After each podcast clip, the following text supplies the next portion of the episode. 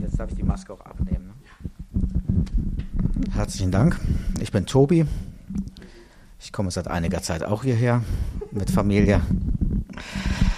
Und ähm, ich beende heute das Johannesevangelium. Wir haben jetzt uns eine ganze Zeit mit Kapitel für Kapitel da entlang gehangelt. Und ähm, jeder, der predigen durfte, hat dann über eine Stelle, die in, diesem Kapitel besonders ansprach, ähm, ja, gesprochen. Oder ähm, er ist mit dem Heiligen Geist in Klausur gegangen über irgendetwas, was ihn da in diesem Kapitel bewegt hat. Und ich will heute mit dem letzten Kapitel abschließen. Und ich fand das insgesamt doch eine schwere Kost, weil das Johannesevangelium ist ja das Evangelium, was man so neuen Christen irgendwie empfiehlt. Lies mal das äh, Johannesevangelium, so dann weißt du, was Sache ist bei Jesus. Ähm, ich fand das dann manchmal nicht ansprechend oder ich habe es auch nicht verstanden. Und dann habe ich aber doch irgendwie mit dem Heiligen Geist manchmal so, so einen Aha-Moment gehabt, wo er mir was erklärt hat. Oder wo ich eine Geschichte, die ich schon eigentlich kannte, schon lange, Jahre lang kannte, und dann habe ich doch noch was Neues dort gefunden. Zum Beispiel das erste Kapitel, ja, die ersten Verse des Johannesevangeliums. Wie lange kann man darüber, wie kann man darüber nachdenken? Am Anfang war das Wort. Das Wort war bei Gott und das Wort war Gott. Denn der das Wort ist, war bei Gott. Ähm, durch ihn ist alles entstanden. Es gibt nichts, was ohne ihn entstanden ist. Also keine Angst, ich fange jetzt nicht wieder von Anfang an an.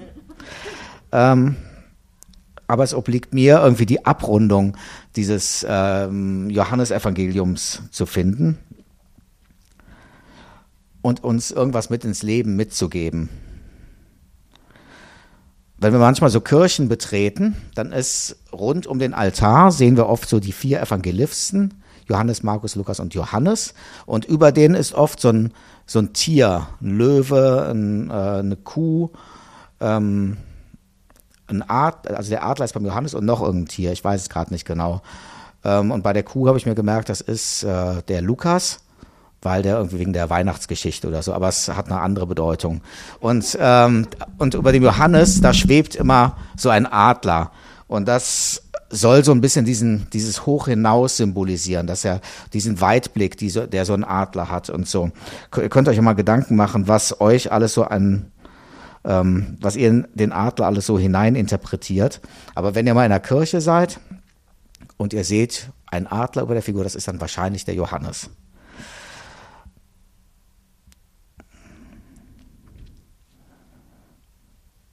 Und ich möchte uns heute tatsächlich in die letzten, in die allerletzten Verse hinein mitnehmen.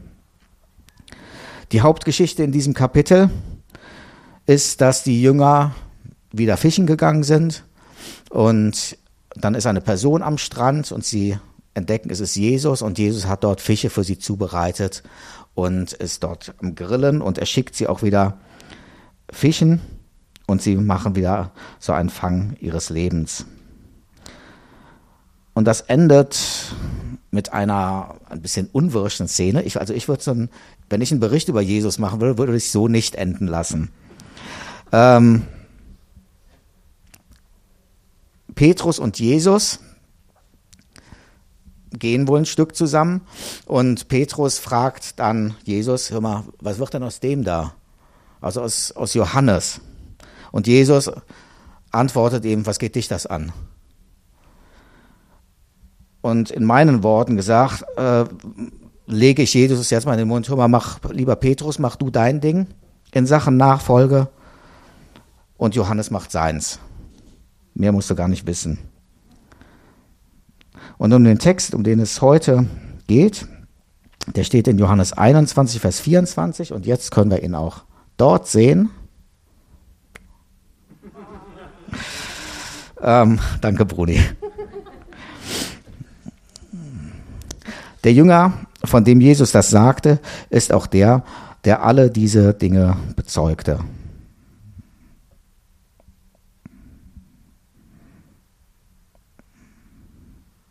Was Jesus getan hat. Denn, denn wenn alles einzeln aufgeschrieben würde, ich glaube, die Welt wäre zu klein, um alle die Bücher zu füllen, zu fassen, die man, die man dann schreiben müsste.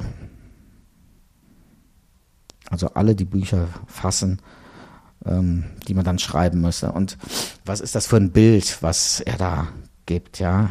Ähm, eine Welt, die zu klein ist, um alle Jesus-Geschichten zu fassen. Und der Jünger Johannes hat ja nur das aufgeschrieben, was für ihn wichtig war. Und es, für ihn war die Motivation, ähm, andere Menschen so zu einem Leben mit, mit einem lebendigen Jesus zu bewegen. Und wenn wir hier so in die Runde gucken, ist ihm das wohl auch gelungen. Weil bis heute werden von Menschen von diesem Johannesevangelium, von diesen Geschichten erfasst. Und auch das glauben wir heute. Wir glauben an einen lebendigen Jesus, wir glauben an einen wirkenden Jesus ähm, und einen uns innewohnenden Jesus. Einer, der mit uns unser Leben gestalten will und nicht an irgendeinen Gott, der in Form von Jesus mal kurz auf die Erde war, da ein kleines Stelldich einbrachte und dann wieder verschwand.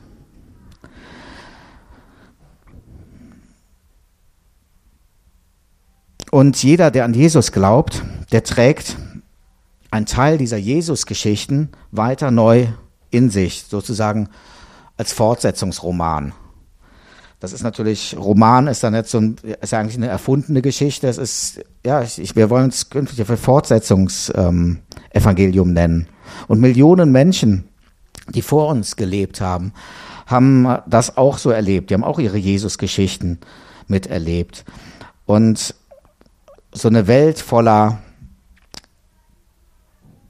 dass so eine Welt zu klein ist, um all diese Geschichten mit Jesus zu erfassen. Das wird, wenn man sich das so vorstellt, wie viele Leute mit Jesus etwas erlebt haben. Ähm, man, stellt, man stellt sich das so als, als Bücher vor, dann äh, kann man sich das, ja, dann fast dieses, kann man das Bild ganz gut verstehen auch. Vielleicht, kann, vielleicht kennt ihr manchmal so Bilder, wo so eine, so eine riesengroße Bibliothek aufge, aufgemalte, so ein Foto, alles voller Bücher unten und noch eine Galerie oben und wieder fünf Meter Bücherwände und eine Leiter dazwischen und noch mehr. Ähm, so stelle ich mir das dann irgendwie manchmal vor und alles dann voller Jesus-Geschichten.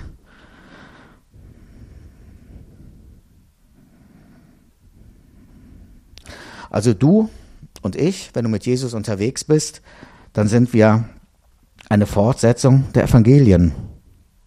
Und der Sinn als Fortsetzungsevangelium ist, ähm, Jesus zu bezeugen, den lebendigen Jesus in eine tote Welt zu bringen. Da, da scheint was Wahres dran zu sein, denn zwei sagten es gleichzeitig.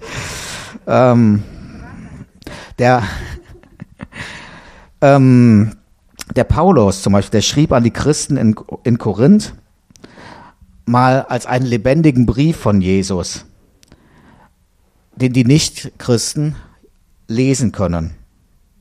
Manfred Siebald hat das ja auch vertont. Der, vielleicht können wir es ja gleich mal singen. Ähm,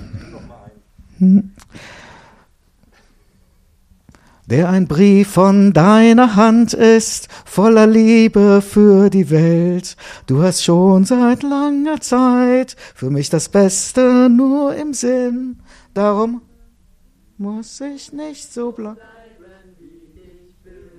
Dankeschön.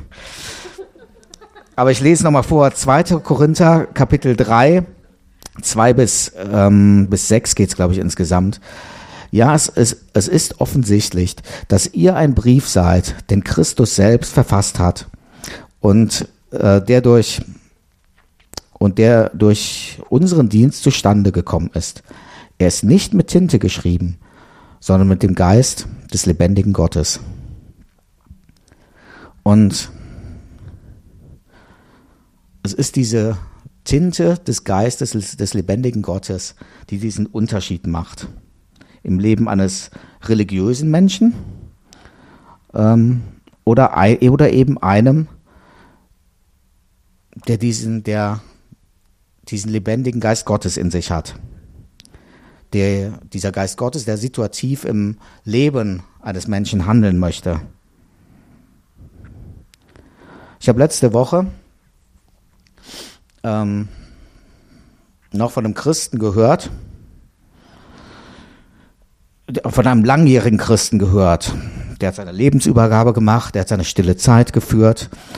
Ähm, der hatte ein gängiges christliches Tagesritual. Er war gerettet.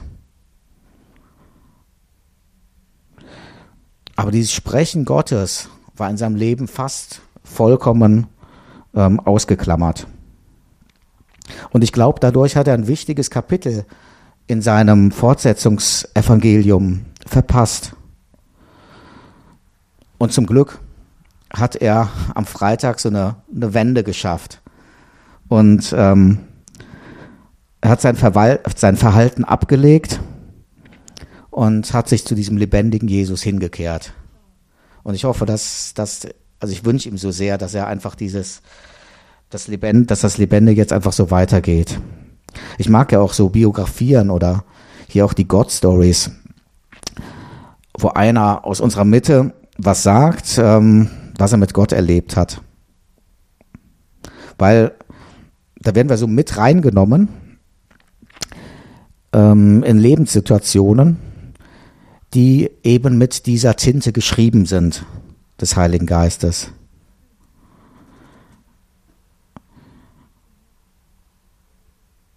Und mit diesen God-Stories, die du erlebst, schreibt Gott mit dir dieses Fortsetzungsevangelium. Es geht immer weiter. Und der Geist Gottes greift in deine Lebenssituation hinein und beschreibt sie mit seiner Tinte, dass Gott eben darin zu erkennen ist. Deswegen sind die God Stories auch so ein wichtiger Bestandteil ähm, unseres Gottesdienstes, unseres Godis. Ähm, du als lebendiger Brief und Gott eben in deiner Lebenssituation ist darin wiederzuerkennen.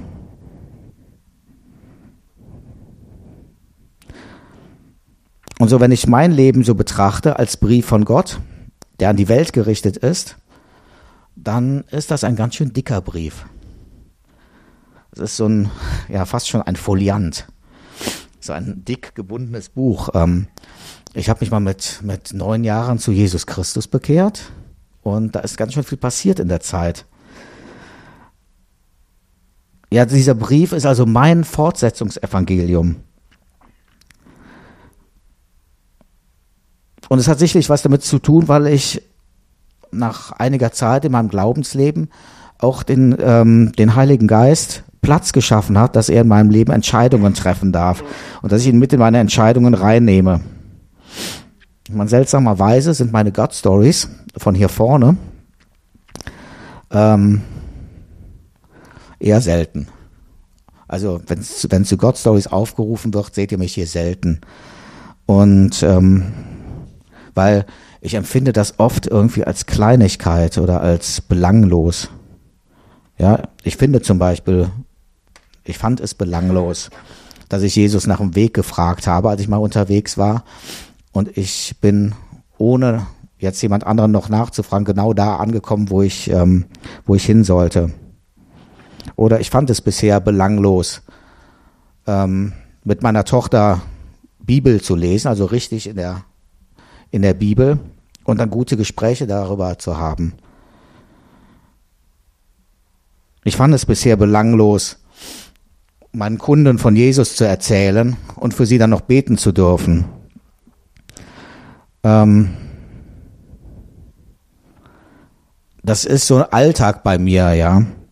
Und ähm, das sind alles so kleine Erlebnisse, meine God-Stories, wo ich Gott drin groß machen könnte. Und ich lasse das unter den Tisch fallen.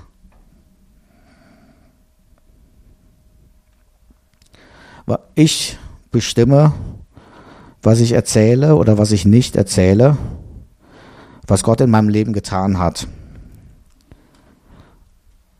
wie überheblich von mir. Ja, ich bin derjenige, der das bestimmt und, ähm, und es tut mir auch leid. Was wäre gewesen, wenn der Johannes ähm, ja auch seine Erlebnisse für sich behalten hätte? Und Gott nutzt dieses, diese Berichte heute ähm, zur Rettung von Menschen. Und Gott will auch dein Evangelium dafür benutzen, um Menschen zu retten.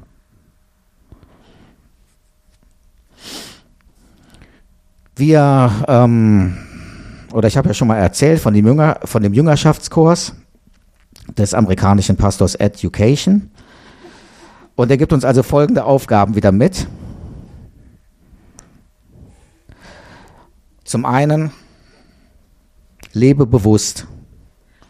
Und zwar lebe bewusst, du bist der Brief von Jesus, geschrieben mit der Tinte des Heiligen Geistes für Nichtchristen. Zum anderen, lebe lesbar. Erzähl in der kommenden Woche, jetzt mal als ganz praktische Aufgabe, und spätestens am Sonntag irgendjemanden ein, ein Erlebnis, was du was in deinem Fortsetzungsevangelium reingeschrieben wurde. Und so als dritten Punkt lebe einbindend. Erlebe Dinge bewusst mit Gott, ja, so ganz den ganzen Alltag. Ähm, binde Gott damit ein in deine Lebenslage und nutz jede Möglichkeit, ihn groß zu machen. Tobium Caesar sagte, vielleicht kennen einige äh, das auch noch aus dem Lateinunterricht, Ute diem ad honorem die. Nutze den Tag, um Gott zu ehren. Danke an die Google-Übersetzung. Ähm,